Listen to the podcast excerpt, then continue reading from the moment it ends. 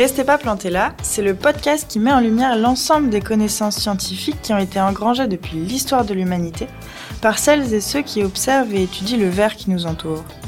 Réapprendre à connaître les plantes par le prisme des sciences. Voilà l'idée de cette émission pour vous faire voyager des sciences expérimentales aux sciences humaines et sociales en passant par les sciences naturelles.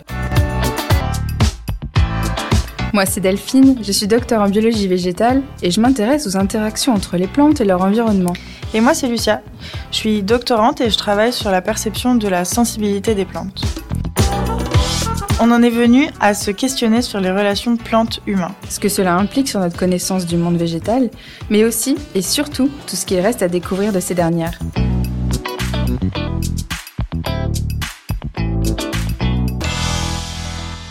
Qu'est-ce réellement qu'une graine? Comment expliquer leur durabilité? Quelles conditions sont nécessaires pour la faire germer? Comment savoir si une graine est en vie ou non?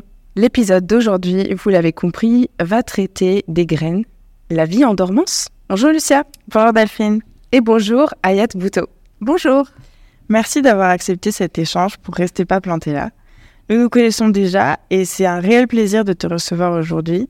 Tu es professeur à Sorbonne Université et impliqué en enseignement dans la spécialité agroalimentaire de Polytech Sorbonne et spécialisé en recherche sur la germination et la qualité de la graine.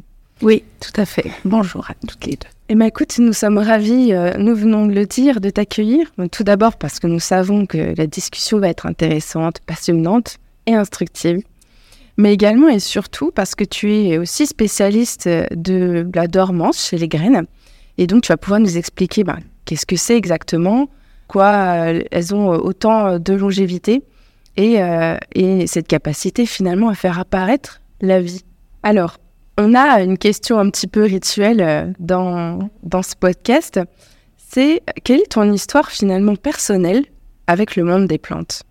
Alors, moi, ma, mon histoire personnelle n'a pas été le, coup de foudre ou l'émerveillement ou c'était très euh, intéressé, en fait. Oh là là. en fait, j'ai fait ma maîtrise. Euh, moi, je suis marocaine, euh, franco-marocaine, et j'ai fait ma maîtrise au Maroc. Et puis, je voulais faire une thèse, absolument. Et donc, je me suis posé la question sur quel sujet? Et étant donc du Maroc, je me suis dit que bah, la question la plus pressante, c'était euh, la réponse à la sécheresse. Et donc, comment, euh, comprendre en tout cas le phénomène pour pouvoir euh, y, apporter des réponses. Et donc, bah, c'est là que je me suis dit, bah, j'étudierais bien la réponse des plantes à la sécheresse. Et c'est comme ça que j'ai commencé à m'intéresser aux plantes. C'est le début. C'était le début de mon intérêt pour les plantes. Mais je trouve que c'est super belle ambition. Non, mais déjà, dès le départ, euh, c'est génial. Et du coup, euh, comme tu parles de, de la maîtrise, euh, c'est vrai qu'on a aussi une autre question un peu rituelle, c'est quel est ton parcours scolaire académique qui a fait que tu en es arrivé jusqu'ici? Donc ouais, bah, voilà, en fait, j'ai fait ma maîtrise au Maroc, donc une maîtrise de biologie à l'université Khantir à Marrakech, c'est une très bonne université euh, du Maroc. Et puis, euh, et puis je voulais euh, à la fois partir et découvrir le monde aussi. la France, j'adorais la France, puisqu'on est un pays francophone, mais au-delà de ça, j'adorais toute la culture française, j'adorais la poésie et tout ça. Et je voulais absolument faire une thèse, donc forcément, c'était venir en France faire mon troisième cycle. Et du coup, comme je vous l'ai dit, j'ai déterminé un petit peu mon objectif thématique. Et, je suis venue faire un, DEA à l'époque. C'était encore le diplôme d'études approfondies, qui est l'équivalent du M2 actuel. Et ensuite, j'ai fait une thèse sur la sécheresse, la réponse d'une d'un haricot euh, tropical qui est Vigna unguiculata sur euh, à la, enfin, la réponse de cette plante à la sécheresse et euh, plutôt une réponse moléculaire. Et du coup, l'implication de certaines phospholipases D en fait sur la tolérance. En fait, j'ai comparé des, des, des écotypes, des variétés plus ou moins tolérantes à la sécheresse pour voir quelle est la réponse de l'une et de l'autre pour, enfin, en réponse à, à, la sécheresse, mais sur l'implication de ces phospholipases D et C. Voilà, ensuite, j'ai fait un postdoc le premier, euh, je l'ai fait sur. Euh, bah, j'ai exprimé en fait euh, cette phospholipase D, c'est très moléculaire aussi. Hein. Exprimer cette phospholipase D dans, dans les cellules d'insectes. Afin de dire ce que c'est la phospholipase D Alors, c'est une, c'est l'enzyme qui dégrade en fait les phospholipides au niveau de, de leur phosphate. En fait, les, les phospholipides, c'est un squelette glycérol, c'est enfin, trois carbones. Et euh, sur chaque carbone est lié un acide gras. Et sur le troisième carbone est lié un phosphate et à une tête polaire qui peut être très différente. Euh, et voilà, la phospholipase D, elle coupe euh, le phospholipide au niveau de, ce phosphate, donc au niveau de, dernières, de ce dernier carbone.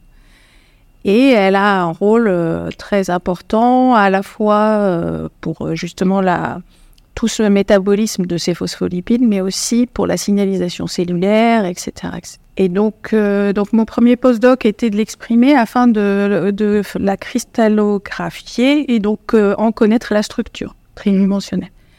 Et le deuxième postdoc, je l'ai fait à Paris, à AgroParisTech, sur enfin, la réponse des plantes à un pathogène qui est une bactérie euh, phytopathogène. Et euh, il faut savoir que les plantes se défendent à la fois les, contre les facteurs biotiques ou abiotiques et là quelques euh, phénomènes ou mécanismes en tout cas communs. Et donc voilà, le point commun était ça aussi, c'est ces réponses, ces réponses de résistance, on va dire, à, des facteurs biotique ou abiotique. Et puis ensuite, j'ai passé le concours de maître de conférence à Sorbonne. Et puis, euh, depuis, je suis euh, maître de conférence, puis un autre concours euh, pour être professeur. Et depuis, je suis à Sorbonne Université de ce Donc finalement, ta spécialité graines, germination, c'est arrivé plus tardivement dans, dans, ton parcours en fait, en fait, c'est arrivé bah, plus tardivement, mais très vite en fait. Dès, euh, que j'ai eu mon poste euh, à Sorbonne. Parce que dans une équipe de dans l'équipe de recherche où tu étais, c'était très où tu es, c'est très euh, signalisation cellulaire dans les graines. Si voilà, c'est ça. D'accord. Alors les graines, c'est les résultats de la fécondation d'un grain de pollen et avec un ovule de plante. Elles servent toutes à la dissémination de l'espèce d'une plante, mais il existe une diversité étonnante, très importante euh, de ces graines-là. Est-ce que tu peux nous en dire plus déjà sur la structure générale d'une graine, si on peut faire euh, une généralité, et euh, ce qui les différencie au contraire? Ok. Alors, comme tu l'as dit, une très grande diversité, donc je ne pourrais pas, et je ne saurais pas d'ailleurs hein, décrire toute la diversité qu'il y a des graines. Je voudrais juste faire une, une précision. On entend graines et on entend semence. Alors, j'aimerais juste euh, faire une précision et après, on dira graine tout le temps. Ok. La graine, c'est, ça représente en fait l'unité de reproduction euh, au niveau euh, botanique. Mm. Semence, c'est une unité de reproduction qui peut ne pas être une graine au niveau botanique. C'est-à-dire, le grain de blé, par exemple, c'est un fruit, puisque le fruit est collé à la graine et il est indissociable de la graine. Et donc, euh, bah, on va dire que c'est le grain, on va dire que c'est une semence parce que c'est une unité de reproduction, mais au niveau botanique, c'est un fruit. Et donc, il est, nous les spécialistes, on va différencier graines et semences. Ça n'existe qu'en français. Hein. Parce qu'encore une fois, on a Alors qu'en en, en, anglais, on va dire seed, quoi qu'il arrive, quoi qu'il arrive. Voilà. Donc bon, on va dire graines l'unité de reproduction qui nous intéresse. Après, euh, la, la, justesse euh, botanique, euh, on va pas s'en soucier aujourd'hui. Et donc les graines, oui. Alors, ce qui les différencie, c'est beaucoup de choses. Déjà, il y a deux types de graines. Ce qu'on appelle les graines orthodoxes et les graines récalcitrantes. La différence entre les deux, c'est la teneur en eau. C'est-à-dire que les graines orthodoxes, c'est les graines qu'on trouve dans les pays tempérés. Hein, la majorité sont des graines qui perdent de l'eau au cours de la maturation et qui deviennent euh, un organe très déshydraté. C'est-à-dire que la graine peut atteindre 3-4% euh, de teneur en eau par rapport à la masse euh, fraîche.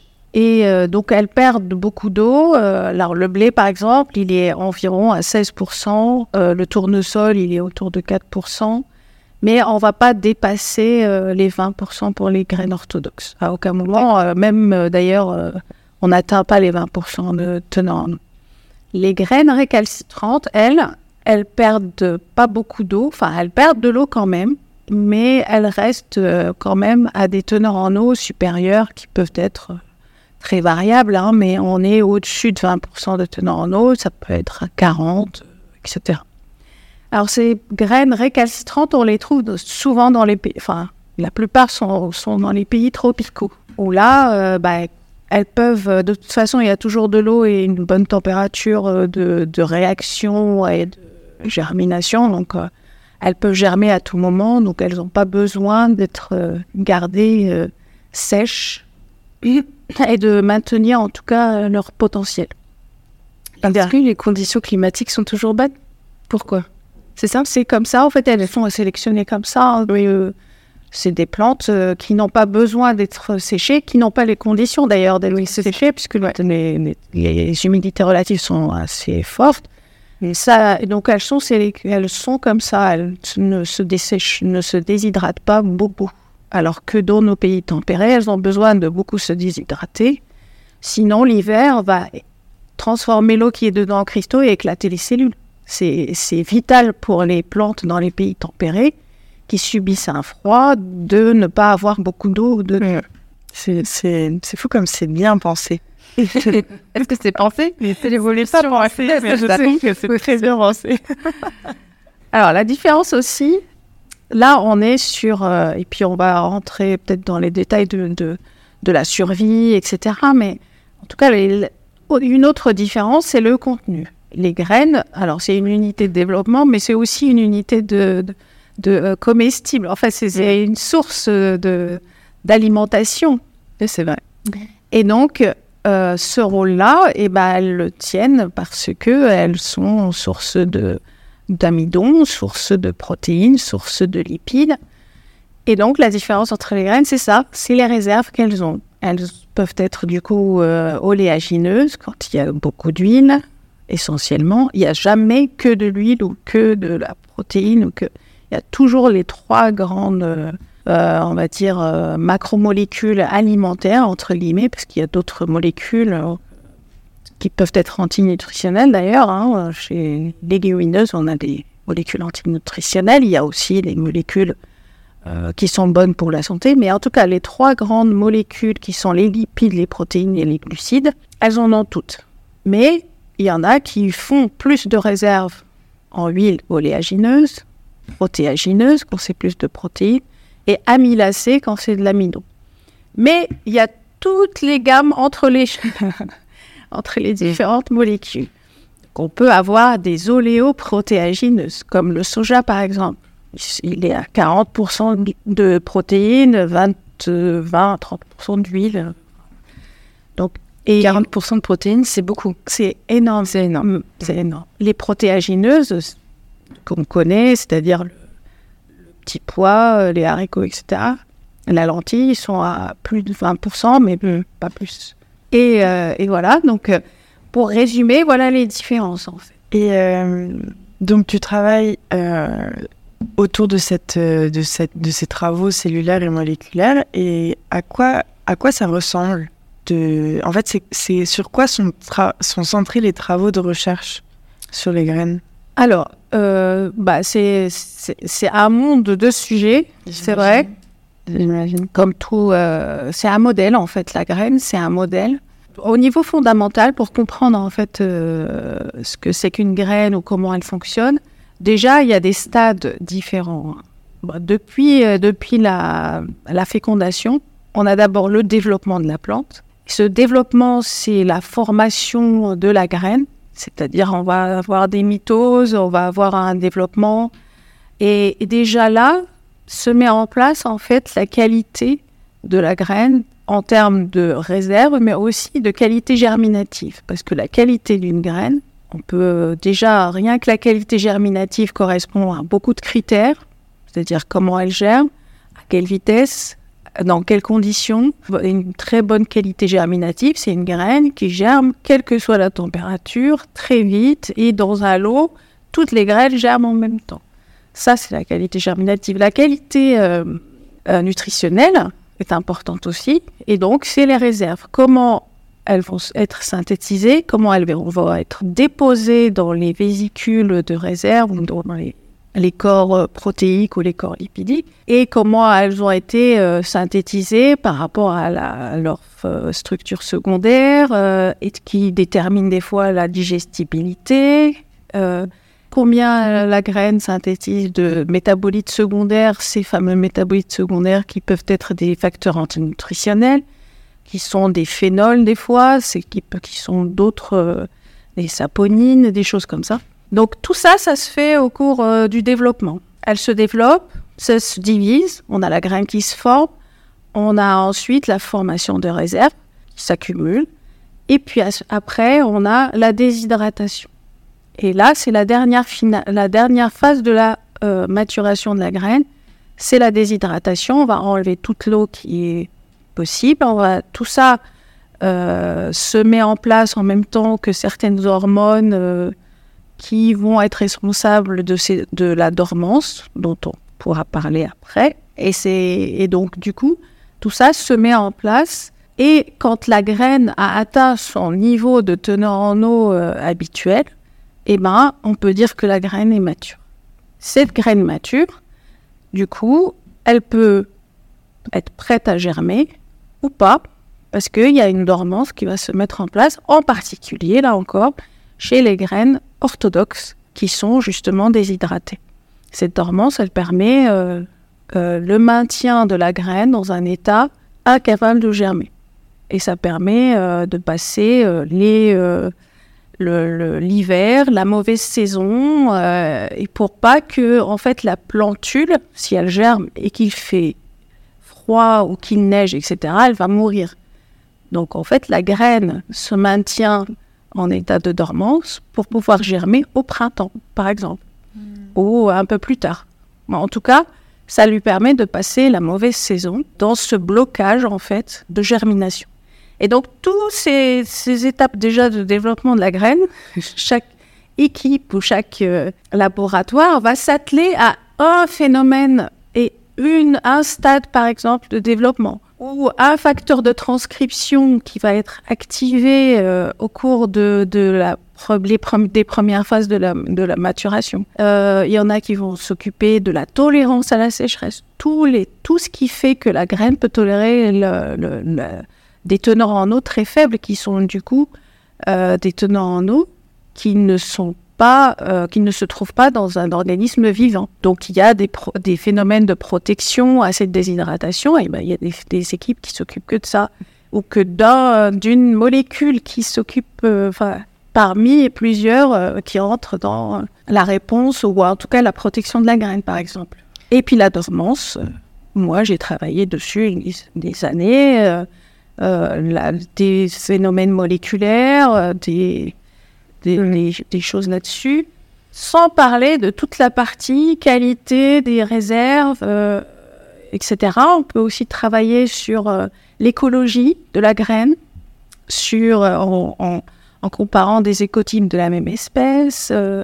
on peut travailler sur un certain nombre de choses très, très, très variées et très spécialisées. parce que c'est ça aussi qui est, qui est bien. On n'en a pas beaucoup parlé jusqu'à maintenant, mais la recherche fondamentale en elle-même, c'est quand même euh, beaucoup de travail sur euh, des sujets qui, pour le grand public, peuvent paraître petits, peuvent paraître très centrés, en fait. Oui. Donc, c'est sûr que chaque équipe va travailler sur euh, quelque chose en particulier et c'est très spécifique en général. Et puis, il suffit, en fait, de considérer le même stade ou le même phénomène si vous prenez des espèces différentes, eh ben, le phénomène sera spécifique à chaque espèce Et donc, euh, on peut découvrir un monde à chaque fois et des, isoformes d'enzymes de, d'enzymes différentes, une régulation qui est différente, etc. Et, et, ça, ça dépend justement de, à la fois de la génétique de la plante, de son environnement qui a façonné justement euh, cette l'expression euh, de ses caractères, et, euh, et de, de, la question sur laquelle vous travaillez et du coup le protocole expérimental que vous appliquez. Et donc euh, rien que ça déjà, si c'est entre les labos, c'est pas les mêmes protocoles expérimentaux, etc. Parce que la question n'est jamais abordée de la même façon Mm. et chacun répond à une question qui rajoute le, une pierre à l'édifice dans la compréhension euh, des choses. Et j'imagine que ces recherches, elles ont, enfin moi intuitivement, souvent une portée appliquée. Mhm. Puisque euh, voilà, comme tu l'as dit, c'est euh, il y a euh, une utilité nutritive. euh, souvent, elles peuvent être très oléagineuses, donc voilà. Euh, ces recherches se La germination, hein. oui, parce qu'en fait, en agriculture, des lots de germination, on n'a pas, on a besoin de maîtriser le caractère dormance. Parce que quand on a un lot de graines, souvent, alors en tout- cas pour les grandes cultures, le problème se pose, c'est que quand on a, quand on met les graines à germer dans le, sur- dans le champ, euh, quand on sème, pardon, euh, on a besoin que toutes les graines germent en même temps. Alors pour peu qu'il y ait euh, une machination, de, enfin, une, des, des pratiques culturelles avec des machines, etc., on a besoin déjà d'avoir la même taille. Et si on a une disparité euh, euh, par rapport à la vigueur germinative, c'est-à-dire la vitesse à laquelle euh, les graines germent, eh ben, on va pas avoir euh, la possibilité d'avoir les mêmes stades de, de, de récolte, etc. Et donc, que ce soit l'aspect nutritionnel ou l'aspect germinatif, c'est important, en tout cas au moins pour les grandes cultures. Mais pour l'aspect germinatif, c'est important aussi au niveau environnemental et écologique, parce qu'on a besoin de maintenir les écosystèmes aussi. Donc, on a besoin que euh, les plantes euh, soient dans des bonnes conditions, euh, qu'elles disparaissent pas, parce qu'il y en a qui sont sensibles à, la pollution, à la, au stress hydrique et des choses comme ça. Donc, euh, en fait, comprendre tous ces phénomènes au niveau fondamental, comme tu l'as dit, est important, a toujours une portée euh, de toute façon applicative, peut-être plus tard ou sur euh, ou par d'autres équipes en tout cas, mais il y a beaucoup beaucoup de travaux effectivement fondamentaux pour lesquels on voit pas du tout euh, d'application. Mais c'est pas grave parce que euh, vont donner plus tard euh, des informations pour soit des marqueurs moléculaires. On peut maintenant sélectionner des génotypes ou sélectionner des variétés parce qu'ils ont tel facteur de transcription qui s'active plus tard et du coup il y a un remplissage qui se fait de façon plus efficace ou que sais-je. Donc euh, voilà. Alors, juste pour rappel, parce que du coup, on n'a pas trop parlé, mais une graine, structurellement, il y a une partie euh, réserve et le reste, il y a une radicule, des petites feuilles, les cotylédons. Voilà, un mini embryon. Alors, je sais pas si c'est le stade embryon ou le stade d'après. On peut parler d'embryon quand on parle de graines Oui. On parle d'embryon? Voilà. Alors, il y a un embryon qui est issu d'une fécondation, qui est euh, justement, euh, comme euh, tu l'as dit tout à l'heure, un grain de pollen et un ovule. Et donc, euh, ça donne l'embryon. Il y a toujours un embryon qui donne la future plantule et la- les structures nourricières qui sont autour. Et normalement, les graines, avec toute la structure de réserve qu'il y a dedans, c'est pour nourrir le- l'embryon au cours de sa mise en place, en fait, euh, en tant que plantule, Au moment de la germination, du coup. au moment de la germination, tout à fait. Donc, on n'est plus dans le stade développement, on est sur le- dans le stade euh, germination. Quand ça commence à germer, bah, le...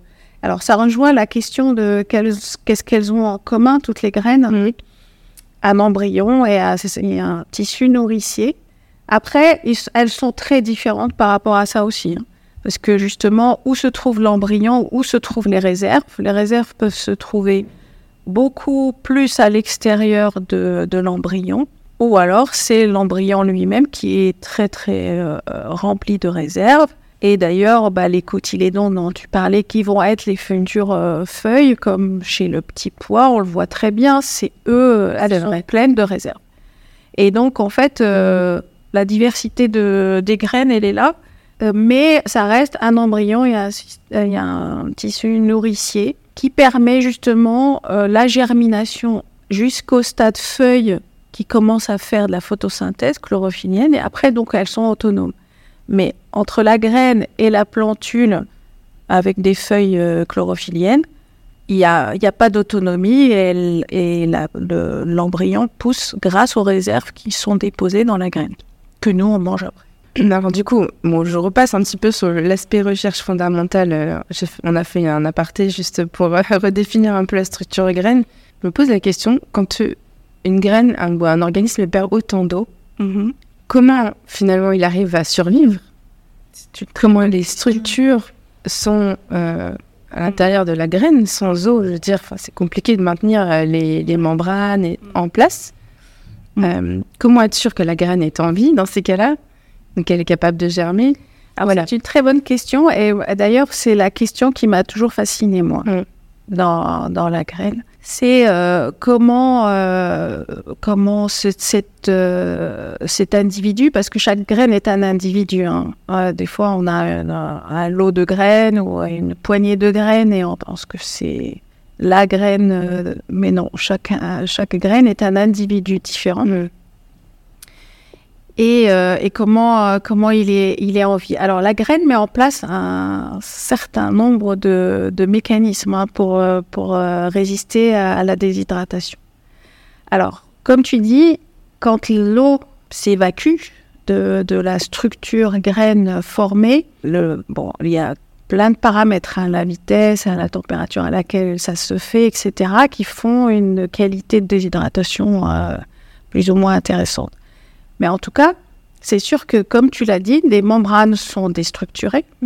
Et le, euh, le, le cytoplasme n'a plus assez d'eau, donc en fait la structure du, du fluide qu'il y a dedans n'est plus euh, hydraté, mais plutôt euh, un gel. C'est sous forme de gel. L'ADN est, euh, est déstructuré. En fait, toutes les structures, les protéines, forcément, n'ont pas le. Selon l'environnement, euh, la protéine, elle prend des structures tridimensionnelles euh, très variées. Elle peut se dénaturer, elle peut f- plein de choses. Et en fait, la plante, elle met en place plusieurs choses.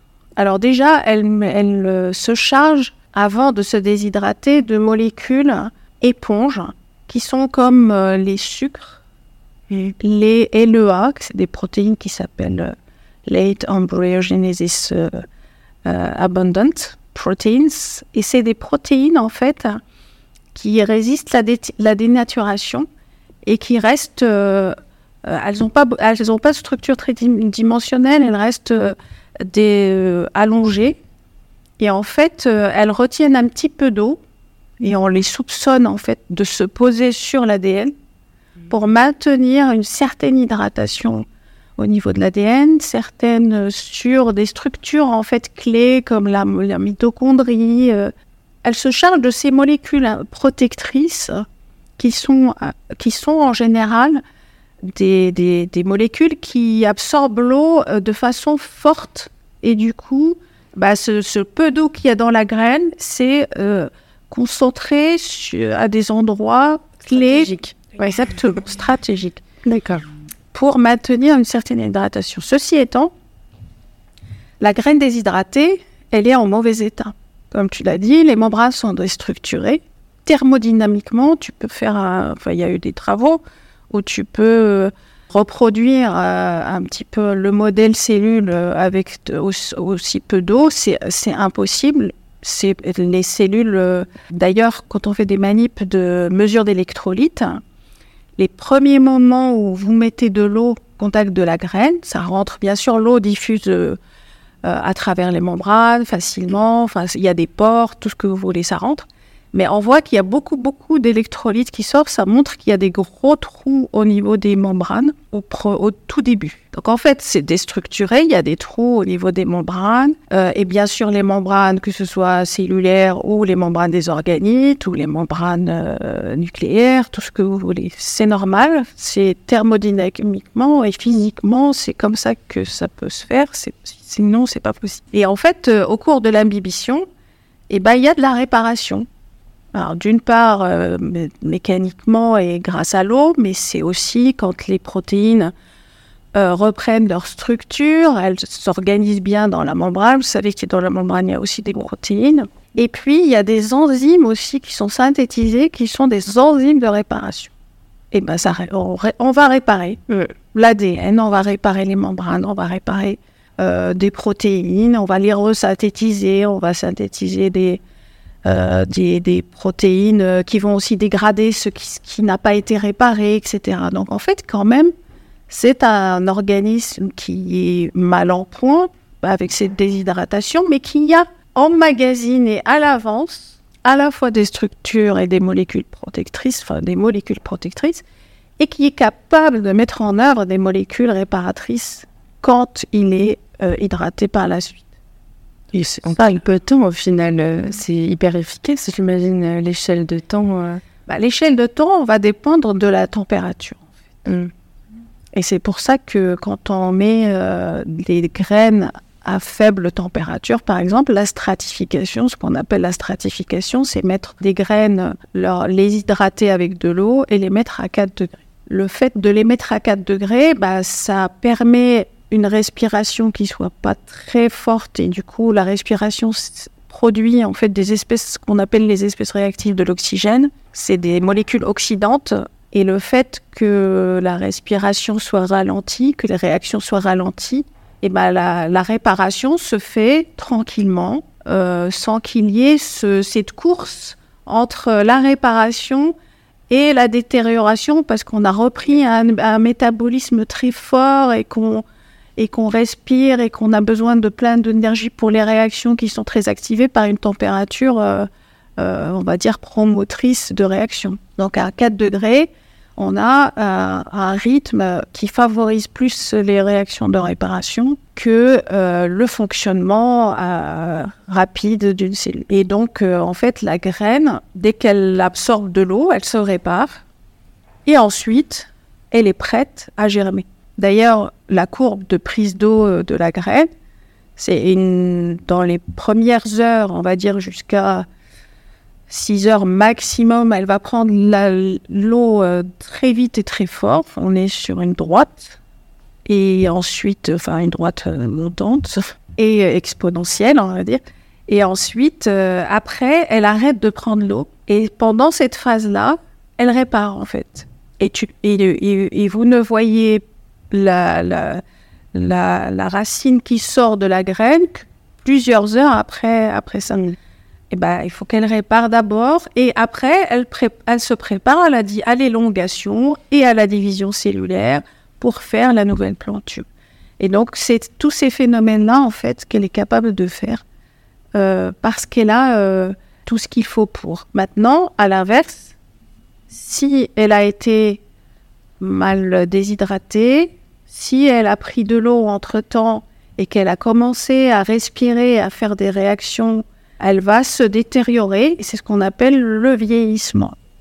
Le vieillissement des semences, c'est à la fois euh, si on a une température élevée, si on a enclenché effectivement les réactions de respiration qui vont produire ces molécules oxydantes, etc., et ben, euh, la, température, par exemple, elle va oxyder euh, les lipides puisque ça, c'est des réactions euh, directes. Euh, on va dénaturer les protéines. Alors, tout ça, c'est les réserves. Et puis, euh, après, on va dénaturer l'ADN bah, aussi. Et, du coup, quand on met à imbiber, eh bien, la réparation se fait pas très bien. Et on a des graines qui germent mal ou qui germent pas du tout parce qu'elles se sont euh, détérioré euh, du, soit du stockage, soit on les a mal stockés, soit on les a stockés très longtemps. Ceci étant, euh, vous avez vu euh, les graines de date qui ont été, qui avaient 2000 ans ah et qui ont germé. Donc, dans des conditions avec peu d'eau et à température fraîche, on peut garder des graines, les graines, les ailes et non. Et, et du coup, bah, ils ont trouvé ça dernièrement dans, en Judée il me semble. Avant, ils avaient trouvé dans un, dans un temple, enfin dans une, de pharaons aussi, des graines qui étaient très vieilles et qu'ils ont réussi à faire germer, etc. Moi, j'allais te dire qu'au labo, on a euh, un frigo en stock euh, des graines. Et moi, j'en on en a fait germer, là, c'est la semaine dernière, de 20 ans. Donc déjà, pour moi, c'était extraordinaire. Mais alors, 2000 ans, j'imagine même pas. En tout cas, maintenir un organisme vivant et de toute façon, euh, ça passe par réduire euh, la réaction, réduire la respiration. C'est ce qu'on dit à chaque fois, même euh, quand on parle de, de yoga, etc. Si on veut justement réduire les dépenses, etc., il faut réduire la respiration. Et donc, voilà, le rêve de l'être humain, c'est d'être une graine quelque part. c'est de pouvoir se déshydrater et rester là le temps, si, le temps de, Le, le temps que les intempéries passent. que la planète se régénère, on pourrait faire ça. Se mettre en, en- se déshydrater, se mettre dans un placard, laisser la, laisser la planète se régénérer, après se re- Mais ça, c'est réveillé. Parce que si la planète se régénère jamais, euh, bon, bah, voilà, on reste dans le placard. Si, si tu dis ce que tu fais aux gens, est-ce que à, à combien de pourcents ils te, ils te demandent des conseils sur comment faire germer leur, leur d'avocat ou euh, leur non? Ah aussi si Complètement. Complètement. Et euh, quand j'étais en postdoc, hein, en postdoc, on est moins, encore moins spécialiste parce qu'on est, on arrive, euh, on passe un an, on passe deux ans sur la thématique, même si on avait des capacités ou des, des, des compétences techniques pour faire tel truc ou, euh, ou même des compétences thématiques. On arrive quand même, on ne sait pas beaucoup de choses. hein. Et puis comme je vous ai dit, euh, moi j'étais très moléculaire. euh, donc, euh, en fait, plus, plus petit, c'est pas possible, hein, mais... Et donc, plus grand, je sais pas, moi. et quand j'étais en postdoc, et du coup, que je faisais de la phytopathologie, et qu'on était chez... euh, Ça m'avait marqué, ouais, chez la grand-mère de, de mon mari. Et tout de suite, elle m'a emmenée dans son jardin parce qu'il y y avait un arbre qui était malade et elle voulait savoir ce que c'était que la maladie qu'il avait. Et bien sûr, on a envie de, on a envie de donner la réponse, mais on l'a pas. Et c'est chacun son métier, en fait. Oui, mais en fait, chacun son métier. C'est pas tant frustrant parce que là, c'est un jardinier, c'est un, un- un- un- hort- c'est de l'horticulture, c'est une autre spécialité qui est pas du tout euh, la nôtre, quoi. On aimerait, oui, tout savoir dans la vie, être une encyclopédie. Mais pas. Moi, ce que je trouve frustrant, c'est que les gens euh, euh, trouvent ça intéressant ce qu'on fait, et, et- mais du coup, on peut pas leur apporter des réponses. Exactement. Parce qu'en fait, on on n'apporte pas aux gens la réponse euh, qui les intéresse tous les jours, dans leur vie, Ouais. tous les jours, en fait. Non, c'est pas vrai. Je. C'est pas immédiat, disons. Le- la- L'apport n'est pas immédiat, instantané. C'est vrai, parce qu'en fait, euh, par exemple, toutes ces connaissances sur la germination, alors, euh, euh, ne serait-ce que la germination déjà, chaque espèce aime bien une, certaine température, aime bien euh, euh, être stratifiée ou pas, aime la lumière ou pas, etc. Toutes ces connaissances, par exemple, peuvent être utiles euh, pour, pour des pour des petites fermes qui sont ou, même pour le stockage, hein. par exemple, comment les stocker en bonnes conditions s'ils veulent être autonomes en termes de graines, etc. Je dis pas hein, pour la personne qui, qui qui fait germer dans son jardin, parce qu'en général on achète des graines qui germent bien, elles ont été sélectionnées pour ça, etc. Mais dans, à l'échelle d'une petite ferme, et en particulier maintenant qu'on fait euh, des fermes de proximité, euh, des fermes bio, etc. Ces connaissances peuvent les, les intéresser et donc on peut leur apporter des réponses. En tout cas, euh, voilà, oui, ça peut être important. Dans des pays aussi comme le Maroc, euh, ce genre de, de fermes se développe de plus en plus.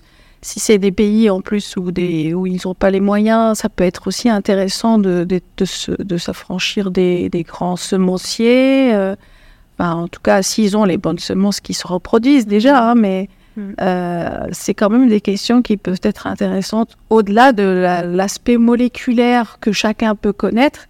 Il y a quand même une des connaissances de, de l'espèce et de l'impact des différents facteurs, que ce soit température, etc., etc. Voilà, donc euh, on a espoir d'être utile. J'en doute pas. Bon, bah, je vous dirai, parce que moi, en vrai, je suis en train de planter, un, enfin, planter, non, je vais faire germer un œil d'avocat. Oui. Ça fait longtemps que je suis dessus, j'ai tout essayé. Là, je suis sur la technique sopalin mouillé et dans un bocal et on l'oublie. Donc, euh, je suis en train, on verra ce que ça donne. Mais apparemment, c'est beaucoup noyau dépendant. Hein. Mmh. C'est ce que j'ai cru. J'en ai fait trois là, histoire d'être sûr que si, si c'est ça, ça marchera. Bon, voilà. c'est vrai que le but d'une graine aussi, c'est d'être disséminée le plus loin possible euh, et dans les, dans les meilleures conditions, sans subir les aléas climatiques. C'est vrai qu'une des questions qu'on se posait, c'est qu'est-ce qui leur permet cette capacité à supporter ces aléas?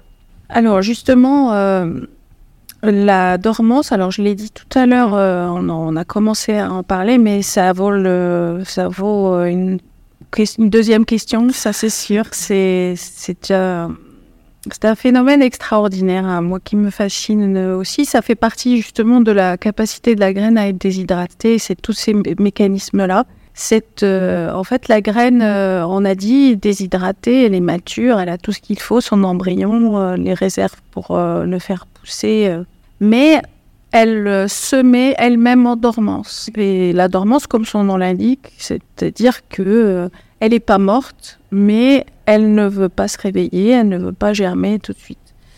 Et alors cette dormance, elle lui permet justement, très, c'est un phénomène très important, c'est un phénomène adaptatif, c'est-à-dire que la plante, euh, c'est pour s'améliorer qu'elle l'a mis en place. C'est-à-dire que il faut imaginer euh, si vous avez très peu de dormance, le risque qui va se passer, c'est que les graines vont germer sur pied.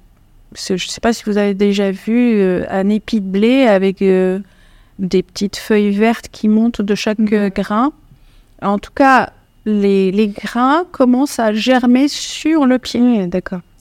Et donc, si on n'a pas de dormance, c'est ça que ça se passe. C'est ça qui se passe. Donc, d'une part, vous ne pouvez plus l'utiliser en tant que semence pour en champ, parce que ça a déjà germé. Ah oui. Deuxièmement, au niveau nutritionnel, si ça a germé, c'est que ça a bien puisé dans les réserves. Et en plus, ça ne se garde pas bien parce que c'est les feuilles, c'est des, organes hydratés. Ça veut dire qu'il y a eu assez d'eau pour que euh, ça germe. Alors, si elle était dormante, même s'il y avait un peu d'eau, elle germerait pas. Voilà. Donc, s'il y a trop de dormance, à l'inverse, eh ben, vous récoltez des grains bien euh, secs, bien matures, mais très dormants. Et ben vous attendez, enfin, je sais pas, chacun utilise les graines euh, à, une fréquence différente. Si vous euh, semez ces grains, et ben ils vont pas germer. Et donc, bah, le cycle aussi, de, de, la culture, il est, il est entamé on va moins bien euh, euh, comment cultiver euh, cette plante parce que justement il y a des périodes aussi pour que la plantule ou la floraison se fasse, etc. Et on est décalé par rapport au cycle de la, culture. Donc en fait, la dormance doit être très bien dosée pour ne pas être ni trop forte, ni trop, trop faible, pour avoir juste le temps d'être récolte, que la graine soit récoltée ou alors qu'elle soit dispersée, comme tu l'as dit, qu'elle soit euh, envoyée aussi par les animaux, enfin prise par les sabots des animaux, enfin qu'elle fasse son cycle de dissémination euh, comme il faut et passer euh, la mauvaise saison aussi. Et donc germer tout de suite dès qu'il y a de l'eau et, des conditions environnementales adéquates. Et ce cette, ce dosage, déjà la dormance c'est un phénomène qui est fascinant, mais en plus le dosage est fascinant aussi. Le réveil est fascinant aussi. Mhm. Comment une graine qui n'a pas d'eau et donc pas de réaction possible, comment physiologiquement elle peut passer d'un état dormant à un état non dormant. Donc le réveil est fascinant. Oui, je suis d'accord. Voilà. Et donc, moi, j'ai beaucoup travaillé sur ce, sur ce passage-là, le passage de l'état non dormant à l'état dormant. Et fort, fatalement, on travaille sur qu'est-ce qui l'a fait dormir et, pourquoi euh, elle ne se réveille pas. Et en fait, euh, la graine, euh, elle met en place des hormones, en fait. Ces hormones inhibent la germination. Et au cours du temps, toute seule, hein, la graine, vous la laissez dans, dans un placard, elle est dans le sol. Et ben petit à petit, et ben la, cette, hormone euh, va, va, va diminuer, enfin ne, va plus être synthétisée. Et dès qu'on va avoir euh, une imbibition, enfin l'eau et les facteurs d'environnement, ces facteurs de l'environnement vont activer une autre hormone en fait, qui va prendre le dessus sur la première aussi. Et elles ont euh, des, cibles justement pour les gènes justement de, de cycle cellulaire, de, euh, de réparation d'ADN, etc., etc. Et donc en fait c'est une régulation interne très finement régulée par les facteurs de l'extérieur. Et donc euh, c'est un système qui est très bien pensé pour euh, être protégé de la germination sur pied, de la mauvaise germination. Et il est très bien, en tout cas, pourvu pour avoir une germination efficace en fonction des facteurs de l'environnement. Il y a des récepteurs à la lumière, il y a des certains tissus aussi euh, recensent euh, la température. Euh, la température joue sur ces hormones à la fois inhibitrices et euh, et promotrice de la germination. Donc, en fait, il y a les facteurs externes qui vont activer les facteurs internes de la graine. Et mais s'il n'y a pas d'eau, il se passe rien. Mais dès qu'il y a de l'eau, bah, on va activer tout ce monde-là et euh, la graine va pouvoir euh, germer. Ça veut dire que toutes les graines sont forcément dormantes à un moment donné? Alors, la plupart, il y en a qui n'ont pas de dormance. Mais la majorité des graines euh, orthodoxes, donc du coup de, des pays tempérés, ont une dormance. Et la Et latence, partir, les graines récalcitrantes n'en ont pas. D'accord. Ou très peu. Et la latence, c'est la même chose que la dormance ou pas? C'est deux, deux choses différentes. Ah non, la quiescence. L'acquiescence, La quiescence, c'est pas la même chose que la dormance, euh, dans le sens où la quiescence, c'est que la graine ne germe pas. C'est la même chose que, enfin, c'est le seul point commun qu'elle a avec la dormance. Mais la, la, la graine ne germe pas parce que les conditions ne lui permettent pas de germer. C'est pas parce qu'elle est bloquée par la dormance. ok. Et donc, elle va, elle, elle n'a pas la température qu'il faut pour, pour germer. La dormance, même si la température qu'il faut est là, elle ne germe quand même pas. Euh, et bah, justement, tout à l'heure, euh, donc là, on est en train de parler de, la, de, la, de lever cette dormance. Et tout à l'heure, tu as utilisé le terme de stratification. J'ai pu lire du coup que chez cer- certaines graines, pour lever la dormance, il nécessite une stratification à froid. Donc, si j'ai bien compris, c'est une technique où les graines sont mises dans un environnement froid et humide pendant une période qui est définie, qui n'est pas la même forcément pour chaque graine. Mais alors, euh, grossièrement, comment la graine sait qu'elle a froid C'est très grossier. hein. Et suite à quel mécanisme elle démarre sa germination? Alors, le, comme j'ai dit, la graine, elle peut, euh, elle peut ressentir euh, différents facteurs de l'environnement. Alors, la température euh, en est un. Alors, la lumière, euh, c'est facile. Elle a aussi des récepteurs à la lumière, etc.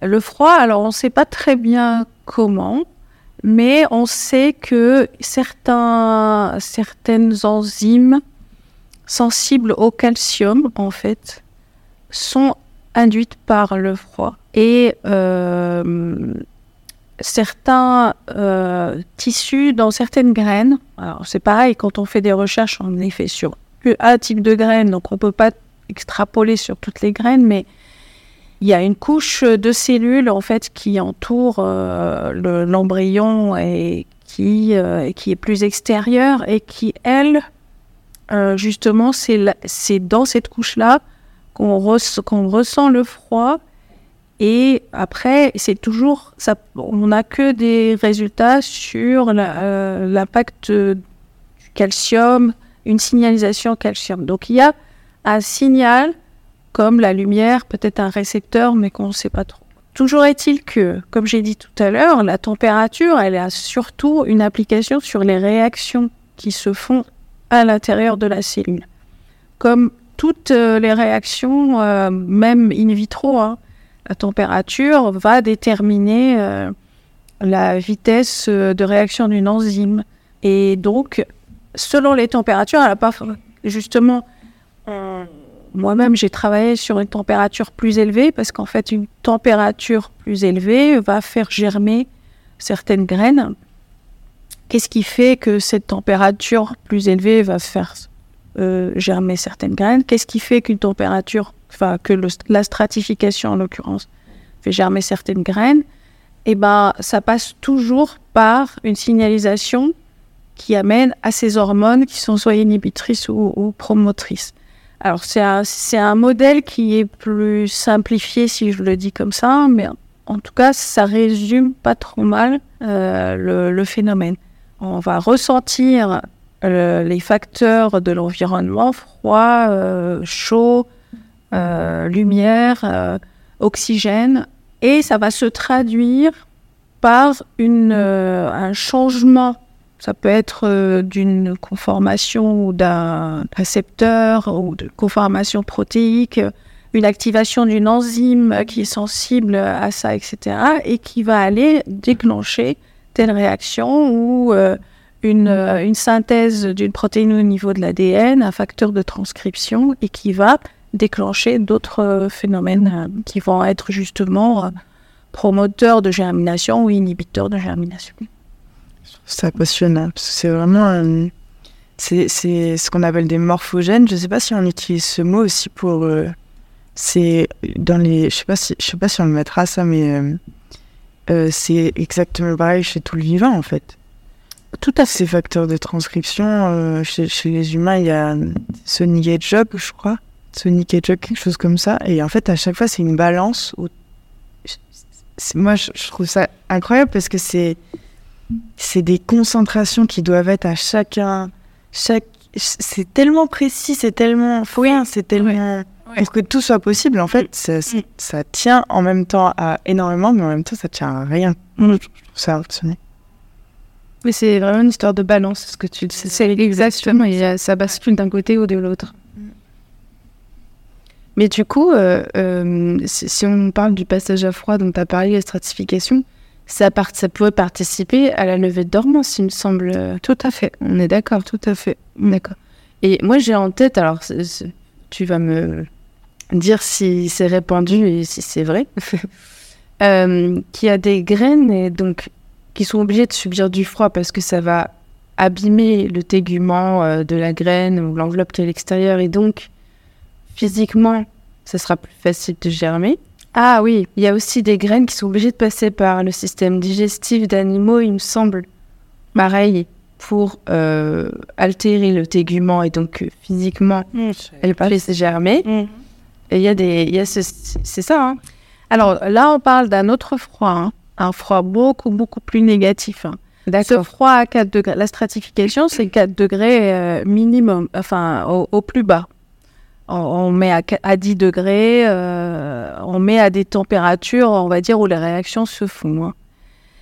Et donc ça, c'est un traitement effectivement de euh, levée de dormance, parce qu'on va jouer sur la balance hormonale dont on a parlé, etc.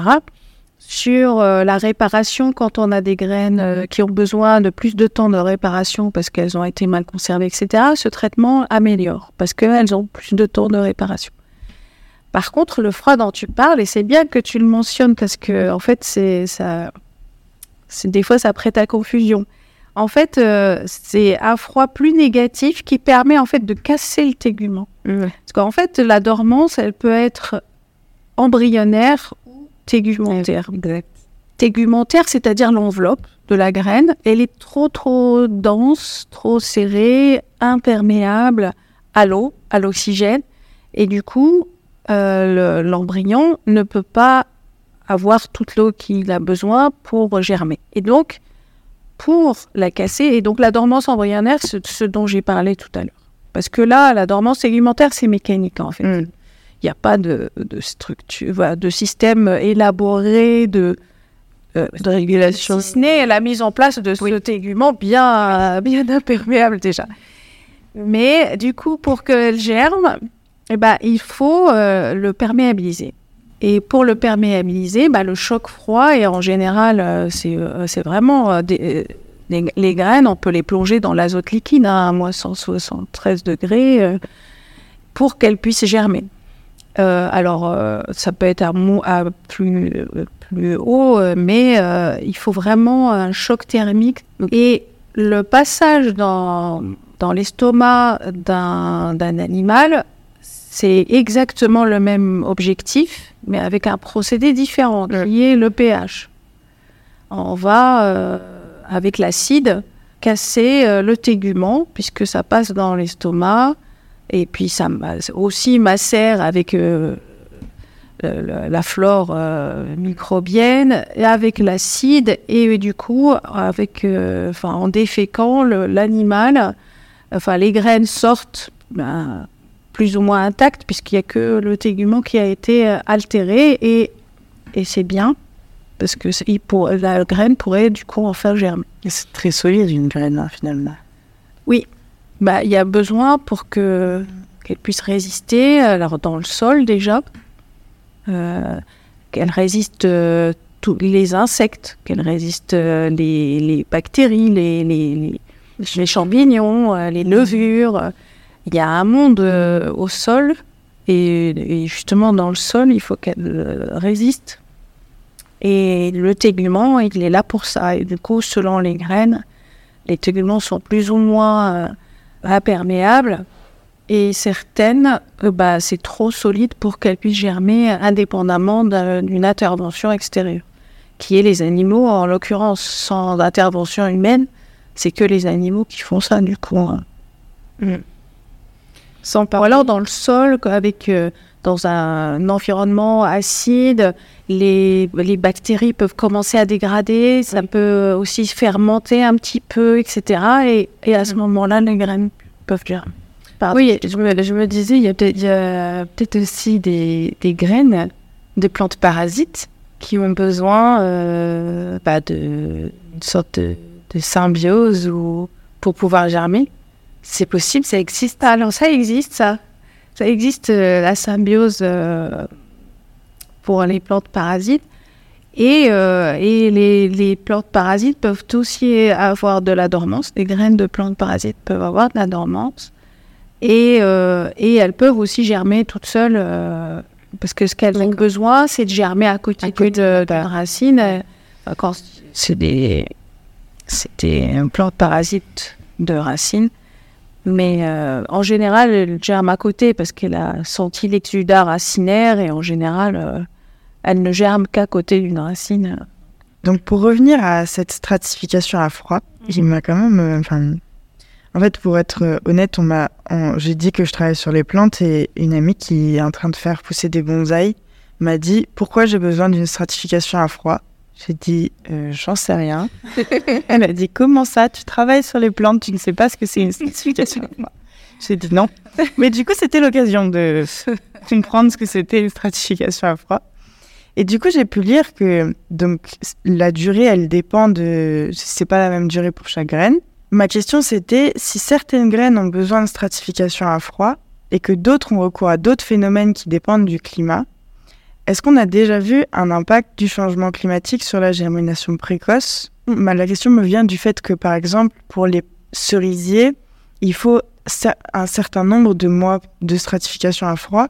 Et comme euh, c'est vrai que bah, ça se raccourcit ou ça se ou ça dure plus longtemps, est-ce qu'on voit cet impact-là sur la germination précoce? Alors, on le voit, et puis euh, moi, je vais, je vais vous dire sur un cycle naturel, pas forcément sur une intervention euh, stratification, euh, un- pas sur ce procédé-là. Non, oui, oui. Par exemple, il y a régulièrement un travail, euh, enfin, on travaille encore maintenant sur, dans les instituts techniques, etc., sur la germination sur pied du blé en France.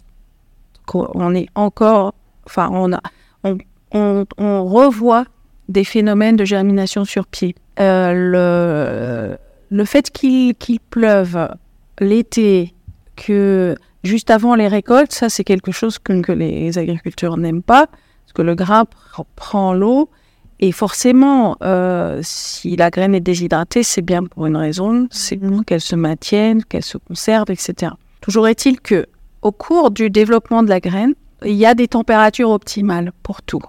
Oui. Pour déposer les réserves, pour se déshydrater. Une déshydratation trop rapide sur la plante mère dans le processus normal, trop rapide ou trop lente, ne donne pas la même qualité de graine du tout et ne donne pas la même dormance. Hmm. Donc la dormance d'une espèce, elle est définie par l'espèce et les aspects génétiques, mais elle est définie aussi par les facteurs climatiques.